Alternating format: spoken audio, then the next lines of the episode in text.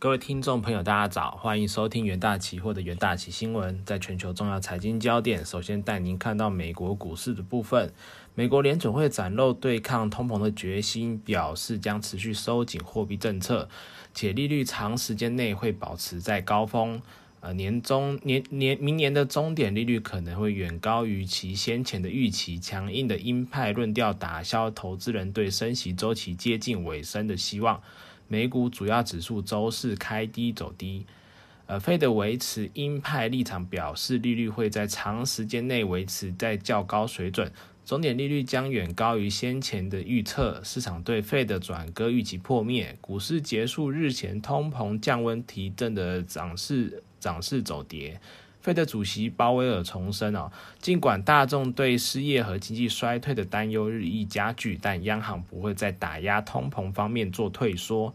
那继费德宣布升息两码后，欧洲央行 ECB 和英国央行 BOE 周四也双双宣布升息两码。其中，欧洲央行还宣布将在明年三月启动量化紧缩的一个计划。而英国央行增息两码后，将其政策利率从三趴提高至三点五趴，利率达到二零零八年十月以来的新高。那在数据方面，美国劳工部周四公布的最新失业金数据，上周经调整后初领失业金人数报二十一点一万人，创今年九月以来的新低。呃，较修正后前值二十三点一万人减少两万人，低于市场预期的二十三万人。续领人数报一六七点一万人，符合市场预期。较修正后前值增加一千人。数据显示，美国经济疲软之际，就业市场仍展现弹性。美国商务部同日公布的十一月销零售销售月减零点六趴，低于市场预期的负零点二趴，前值为一点三趴。创去年十二月以来最慢的一个成长速度。值得注意的是，扣除汽车和汽油后，十一月核心零售销售月减零点二趴，也低于市场预期的零点二趴，前值为零点九趴，是今年三月以来首次下滑。数据显示，高涨的通膨继续蚕食美国消费者的钱包。那在国际新闻方面，呃，美国十一月零售销售下跌零点六趴，远超过预期。美国十一月零售销售呃降降幅超过预期，可能是继前一个月飙升后的一个回跌啊。那美国商务部周四表示，上月零售呃零售额下降零点六趴，十月数据未经修正，显示销售额成长一点三趴。那经济学家之前销预预测的销售额下降零点一趴。呃，零售额主要是商品未经通膨调整，呃，未经通货膨胀进行调整。上月销售额下降，代表假日购物被延后到十月。机动车短缺也抑制了汽车经销商的一个销售。加州的一次性退税带来提振，部分家庭在十月收到高达一零五零美元的一个纾困支票。亚马逊的第二个 Prime Day，呃，上月结束后。其他影响销售的因素包括支出转向服务，以及零售商为清理不需要的库存而打折的，吸引资金紧张的一个消费者。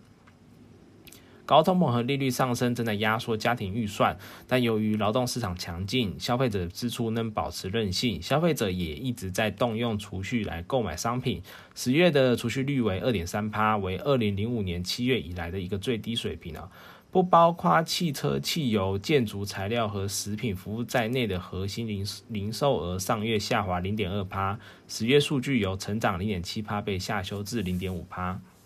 下一则国际新闻：欧洲央行放缓升息步伐，升息两码，呃，计划明年三月启动缩表。欧洲央行 ECB 周四如期放缓升息步伐至两码，同时宣布明年三月启动缩表计划，并且预估欧元区经济将在今年第四季和明年第一第一季陷入萎缩。呃，此次升息后，边际贷款利率为二点七五帕，主要再融资利率为二点五帕，存款机制利率为两帕，达二零零八年十二月以来的新高。欧洲央行表示，预估未来将进一步升息，未来利率路径将取决于经济数据，利率需要有足够的限制性。限制性。该行同时指出，将于明年三月以审审慎有度、可预测的步伐启动量化紧缩。升息消息传出后，欧元对美元持续走高，欧元区公债价格走低，指利率攀升。呃，意大利十年期政府债券直利率续扬。接下来进入台股三分钟听股期的部分，在双红期货的部分，双红近年积极投入三 D VC 以及一体冷却技术研发，公司目前具备的散热技术已获 Intel 认证。随着处理器运算力提升，带动散热模组需求，双红董事长林玉生预料，二零二三年将会是易冷散热元年，未来将拿下三十趴到四十趴的易易冷散热市占率。研究团队认为，CAP CSP 业者持续建制资料中心，将持续提升散热模组需求，有利公司营收展望。十二月十五日，双红期货上涨一点五二趴，期价带量上涨创近期的高点。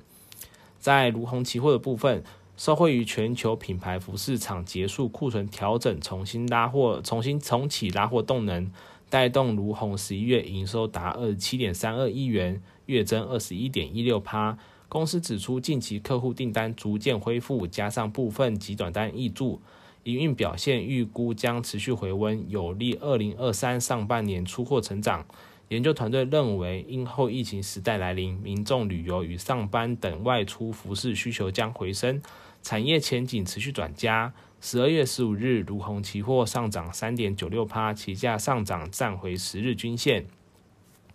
在联发科期货的部分，呃，联发科近年持续称霸中国智慧型手机晶片市场，呃，市中国市场占联发科营收接近四十趴，但受到美国对中国高阶晶片禁令影响，华为近期大举授权五 G 专利给 OPPO 和三星，倘若品牌厂开始自行研发五 G 晶片，恐将冲击联发科之市占率以及营收。研究团队认为，由于手机品牌厂库存去化速度缓慢，预期联发科库存调整时间将延续至二零二三年第二季，恐持续拖累公司营运。